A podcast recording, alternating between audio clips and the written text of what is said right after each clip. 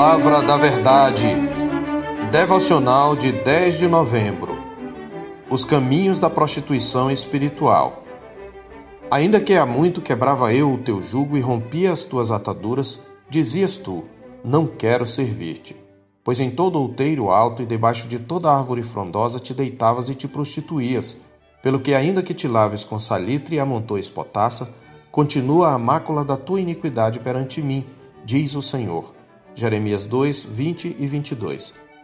Em sua palavra, Deus sempre descreveu seu relacionamento com seu povo como uma aliança.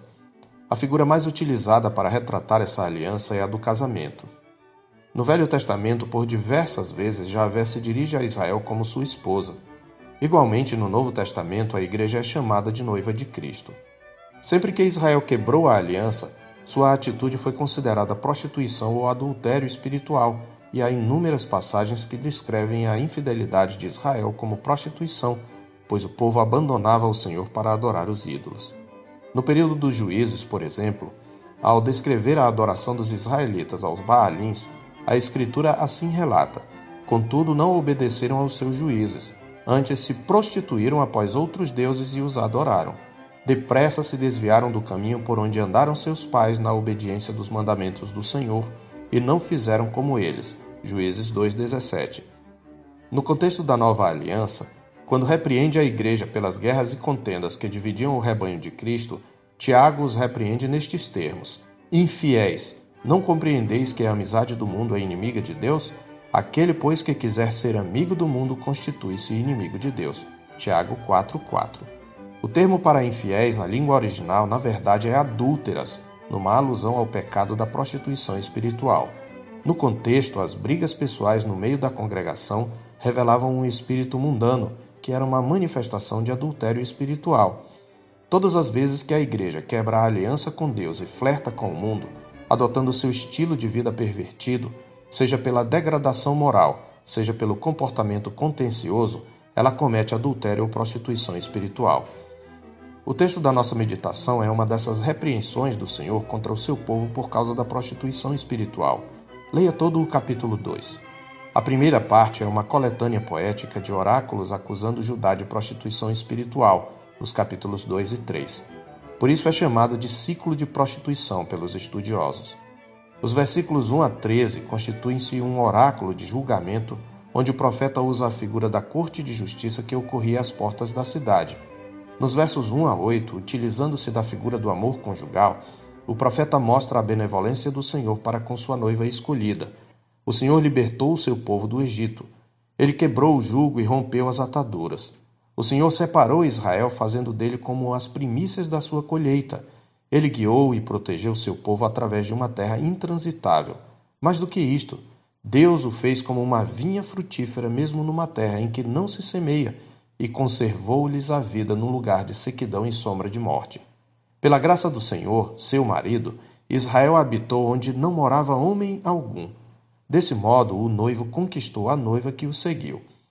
Ele então a introduziu na herança que lhe prometera, uma terra fértil para que desfrutassem do melhor.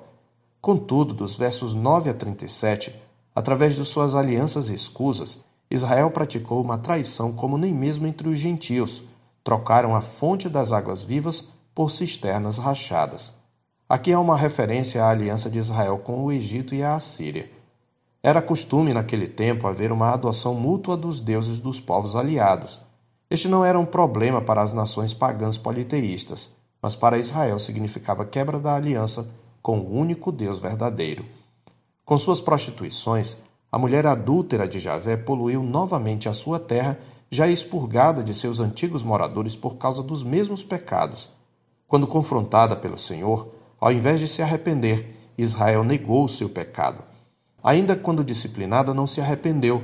Na hora do aperto, até clamavam a Deus, mas era só experimentarem o livramento, voltavam aos ídolos, multiplicando seus amantes. Tal infidelidade provocou o Senhor a ira. Assim é pronunciada a sentença do Senhor. Israel seria entregue ao Egito e à Assíria e seriam envergonhados até pelas nações com quem haviam feito aliança. A própria malícia do povo de Deus lhe traria castigo, e suas próprias infidelidades os repreenderiam, fazendo-lhes provar do fruto amargo de deixar o Senhor seu Deus. Já nos capítulos 3 e 4, Jeremias denuncia que Judá, o reino do sul, viu o exemplo, mas não se arrependeu. Pelo contrário, fez pior. Por isso a nação também seria invadida pela Babilônia. Temos aqui um roteiro do caminho da prostituição espiritual. A prostituição espiritual tem sua raiz na cobiça. Quando você ama qualquer coisa mais do que o Senhor, esse desejo o atrai e seduz.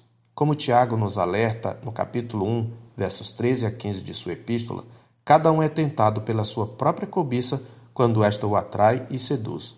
A figura é de uma prostituta seduzindo o simples.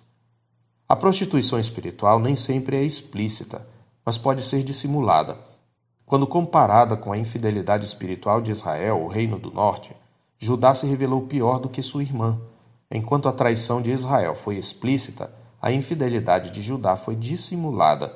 Embora suas palavras fossem de compromisso com o seu Deus, dizendo: Pai meu, tu és o amigo da minha mocidade, suas maldades revelavam seu coração adúltero. É o que encontramos no capítulo 3, de 4 a 13 de Jeremias. A prostituição espiritual também nos conduz à ingratidão e ao esquecimento dos feitos salvadores do Senhor, nosso noivo, para conosco. Ela faz com que a obra redentora de Deus perca para nós o frescor e a doçura levando-nos a considerar a graça salvadora e a libertação da escravidão do pecado com desprezo. A prostituição espiritual também cresce na medida em que nos entregamos ao amor do mundo e passamos a dar prioridade à nossa vida neste século, em detrimento dos tesouros eternos que o Senhor reservou para nós, esquecendo-nos de que a amizade do mundo é inimiga de Deus. Por isso, a prostituição espiritual nos leva a negociarmos nossa fé, envolvendo-nos em alianças escusas submetendo-nos a julgo desigual com os incrédulos e comprometendo nossa fidelidade à aliança do Senhor. Quando nos esquecemos da aliança do nosso Deus, tal como a mulher adúltera esquece do amigo da sua mocidade, imperceptivelmente vamos aquecendo com os valores do mundo. A prostituição espiritual leva ainda o povo de Deus a se tornar pior do que o mundo, pois enquanto os pagãos são culpados da idolatria, o povo de Deus acrescenta a isto o ato de abandonar o Senhor o único Deus vivo. Os ímpios já cavam cisternas rachadas, mas os apóstatas o fazem depois de ter bebido da fonte de águas vivas. A prostituição espiritual, enfim, cega-nos os olhos, levando-nos a negar nossa desobediência enquanto multiplicamos nossas iniquidades sem perceber que a imundícia do nosso coração está sempre diante do Senhor. Esta cegueira espiritual em que a prostituição espiritual nos mergulha impede-nos de perceber o juízo do Senhor sobre aqueles que o abandonam. Por isso, a prostituição espiritual torna aqueles que a praticam insensíveis para com a disciplina amorosa do Pai Celestial. Isto porque, seduzidos pela falsa liberdade oferecida pelo mundo, os adúlteros espirituais chegam a contender contra o Senhor, sacudindo o jugo suave do seu Deus. A Igreja de Cristo na Nova Aliança não está livre de cometer o mesmo pecado da Igreja na antiga dispensação. Ela precisa se resguardar da prostituição espiritual. Conforme a Escritura, a apostasia generalizada, o abandono da fé, será uma marca da igreja visível nos tempos que antecederão imediatamente a vinda de Cristo, conforme 2 aos Tessalonicenses 2, versos 2 e 3. A fim de nos resguardarmos da prostituição espiritual, cumpre-nos atender à advertência do Senhor em 1 de João 2, de 15 a 17. Não ameis o mundo nem as coisas que há no mundo. Se alguém amar o mundo, o amor do Pai não está nele, porque tudo o que há no mundo, a concupiscência da carne, a concupiscência dos olhos e a soberba da vida, não procede do Pai, mas procede do mundo. Ora, o mundo passa, bem como a sua concupiscência. Aquele, porém, que faz a vontade de Deus, permanece eternamente. Eu sou o pastor Marcos Augusto, pastor da Terceira Igreja Presbiteriana de Boa Vista, em Roraima. Tenha um bom dia na paz do Senhor Jesus.